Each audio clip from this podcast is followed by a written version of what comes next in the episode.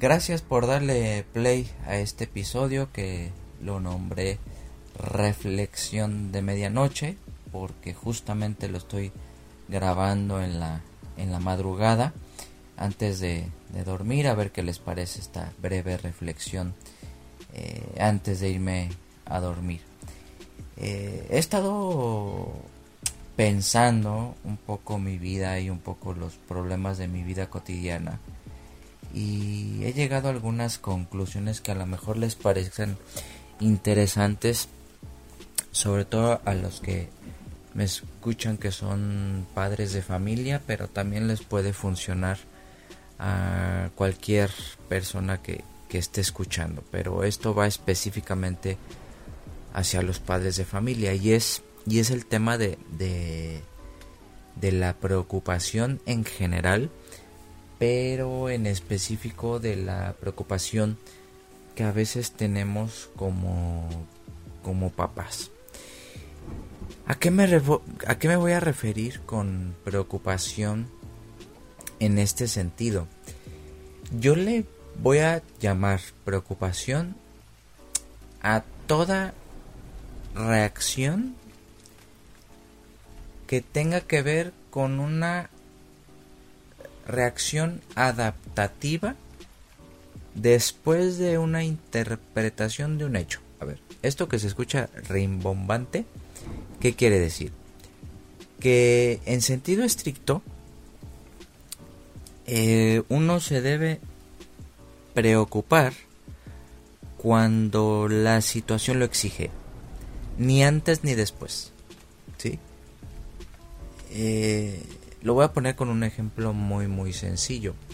¿Cuántos de ustedes padres, cuántos de nosotros eh, nos preocupamos por cosas que todavía no ocurren? Eh, es muy muy de nuestra cultura, no voy a decir que del, del ser humano en general, pero sí puedo decir que en el consultorio por lo menos me he encontrado a que personas eh, de hecho, la ansiedad es parte de eso. Eh, me he encontrado con personas que ya están sufriendo, que ya están preocupados, que ya, ya imaginaron escenarios irreales que están muy lejos de suceder o que probablemente ocurran, pero que todavía no han ocurrido y ellos ya se están anticipando a, a los hechos. Bueno, eso es una preocupación inadecuada, por decirlo así. ¿Por qué?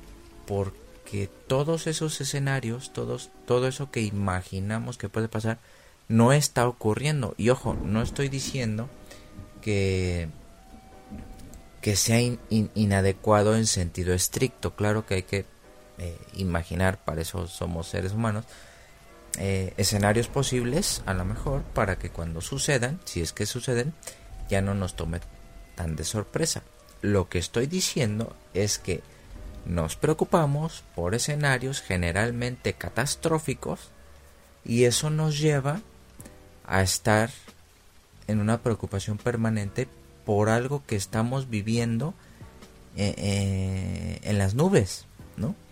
Ahora, ¿esto cómo lo puedo enlazar con lo que a lo mejor a ustedes les interesa, que es la preocupación respecto a los hijos? Bueno, por un lado, hay que entender, hay que entender eh, y asumir la responsabilidad de ser papá y de ser mamá, ¿no?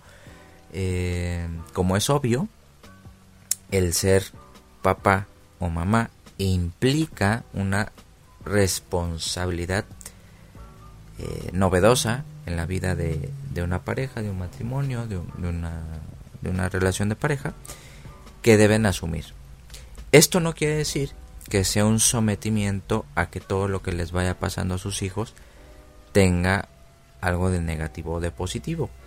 Vamos a hablar en este caso de la preocupación de los hijos. La preocupación de los hijos o hacia los hijos o con los hijos debe ser, debe ser, esto se los digo para que tomen mejores decisiones como pareja, como matrimonio, para que puedan educar estratégicamente a sus hijos. Y aquí ojo, ¿eh? la preocupación de los hijos muchas veces se puede enmascarar con sobreprotección y que esa sobreprotección eh, nos ayude a nosotros como padres a solventar la angustia pero que tenemos nosotros. O sea, la sobreprotección en el fondo, y no me lo tomen a mal, la sobreprotección en el fondo es un acto violento y egoísta. ¿Por qué? Porque no estamos sobreprotegiendo a nuestro hijo porque nos interese nuestro hijo, sino que estamos sobreprotegiendo a nuestro hijo porque nos estamos protegiendo a nosotros mismos. Entonces eso está lejísimos, lejísimos del amor. Ahora ustedes me, me dirán, pues es que cómo puedo saber si es sobreprotección o es eh, cuidado o es prevención o lo que sea. Bueno, el límite está en, por ejemplo, decir, eh, no vas a esa fiesta porque, eh, yo qué sé, este, te vas a desvelar o no vas a esa fiesta porque no conozco a tus amigos, o no vas a esa fiesta porque tal, ¿no? Porque va a haber alcohol, o no vas a esa fiesta porque va a haber drogas, o vas a esa fiesta porque va a haber, porque las chavas o los chavos de ahora eh, hacen puras tonterías, o, mejor quédate en tu cuarto para que estés aquí eh, en la casa conmigo, tranquilos, este, te compro lo que sea, etcétera.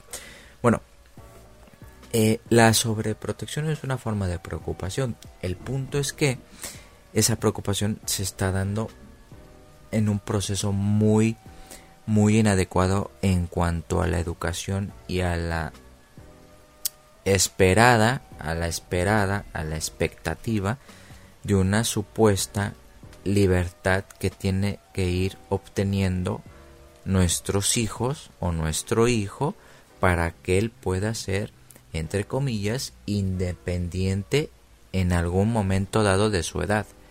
¿Qué les quiero decir con esto? Que él a los 18 años no, no diga, ya soy independiente, ya no le voy a tomar en cuenta a mis papás para absolutamente nada, porque ya soy mayor de edad. Bueno, soy de la mayor de edad es, un, es una mitología.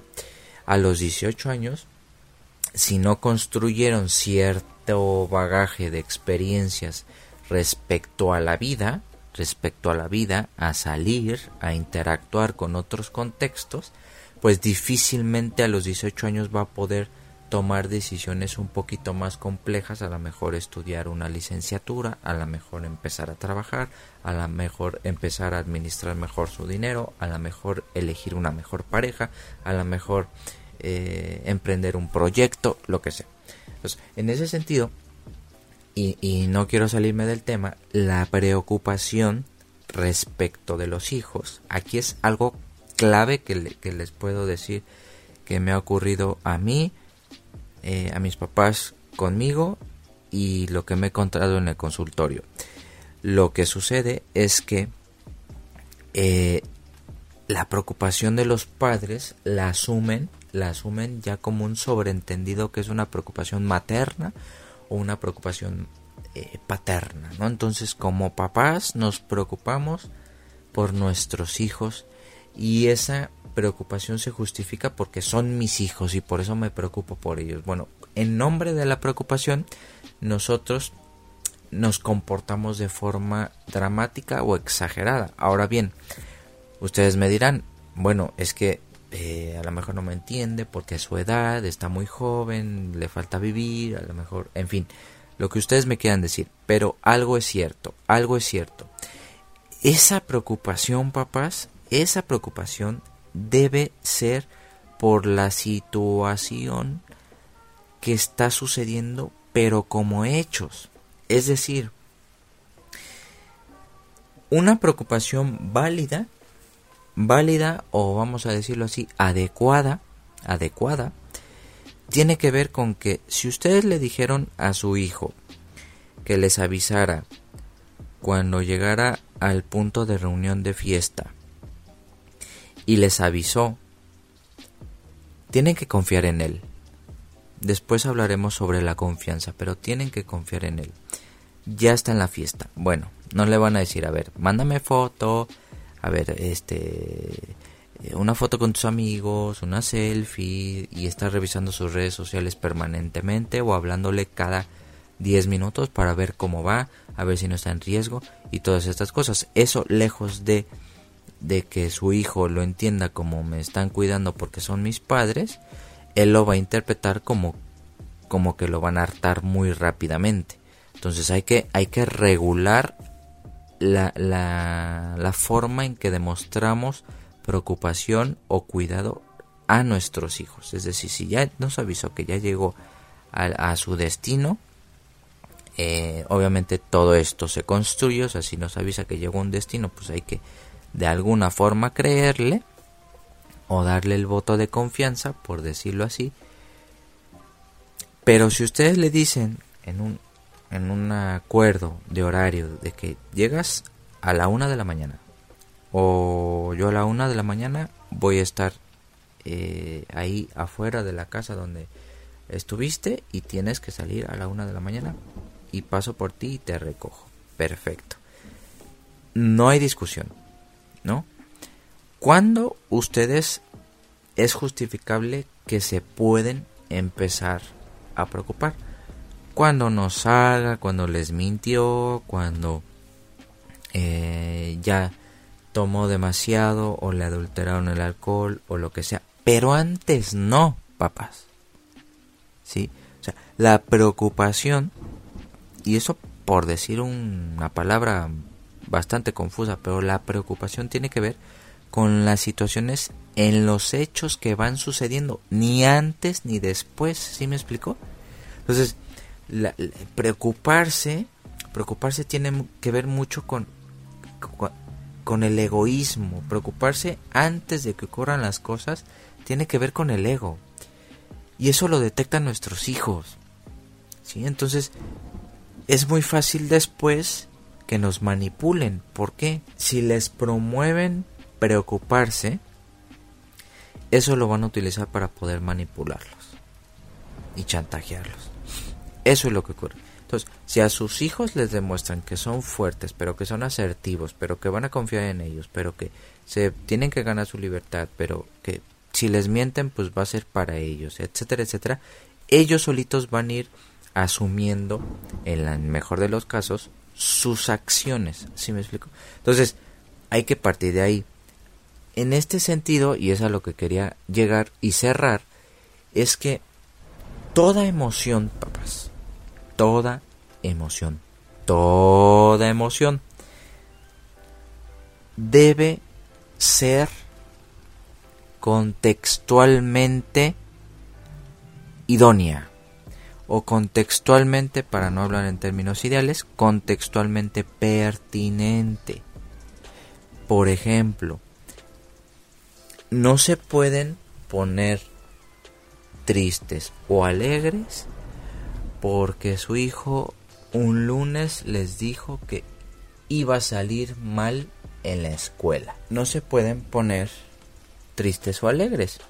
Se ponen tristes alegres cuando en la boleta, o sea, en los hechos, ustedes vean muy buenas calificaciones o muy malas calificaciones. Ahí sí se enojan, se alegran, se ponen tristes, hablan con su hijo, lo que sea.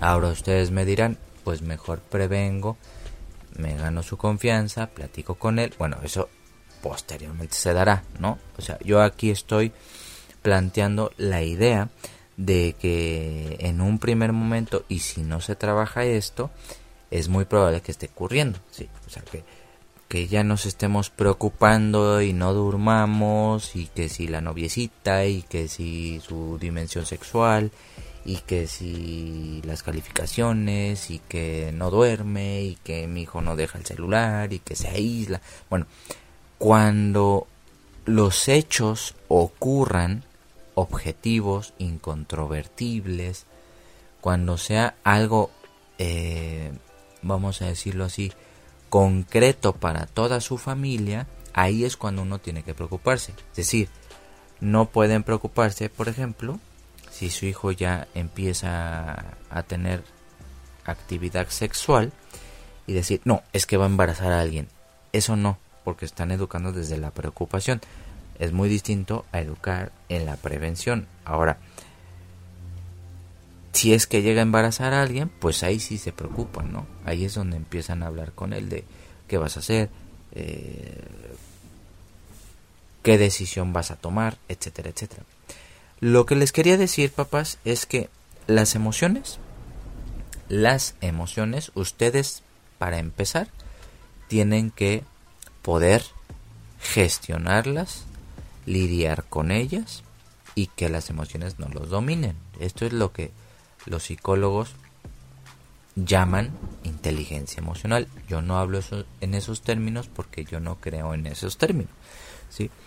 Tengo un episodio aquí por si lo quieren ir a revisar sobre inteligencia emocional. Lo que les estoy diciendo es que si ustedes son capaces de elegir y gestionar sus emociones, van a educar mejor. Por lo tanto, las preocupaciones, los enojos, las felicidades, las alegrías, las tristezas, las decepciones van a ser contextualmente pertinentes. Esto que resultados puede arrojar en su educación a sus hijos, que sus hijos vayan entendiendo y ustedes sean transmisores de cierto tipo de educación estratégica para la, la vida del siglo XXI que tenga que ver con que, a ver, si te vas a enojar es porque los hechos exigen que te enojas. Si no, y que también me he encontrado en lo consultorio, que se enojan porque sus caprichos no ocurrieron. Bueno, ahí es un enojo inválido. ¿Sí? Porque no se puede enojar uno por los caprichos que generan frustración. Uno se debe de enojar por situaciones o hechos que no logramos, que nos equivocamos, que tuvimos errores, que eh, malinterpretamos algo, etcétera, etcétera, etcétera. A, algunos hechos que ocurran en la realidad. No por caprichos, no por ego, no por todas estas cuestiones. Ustedes como papás tendrán todo el derecho de enojarse o alegrarse cuando los hechos de sus hijos lo digan, cuando las situaciones en su relación lo dicten.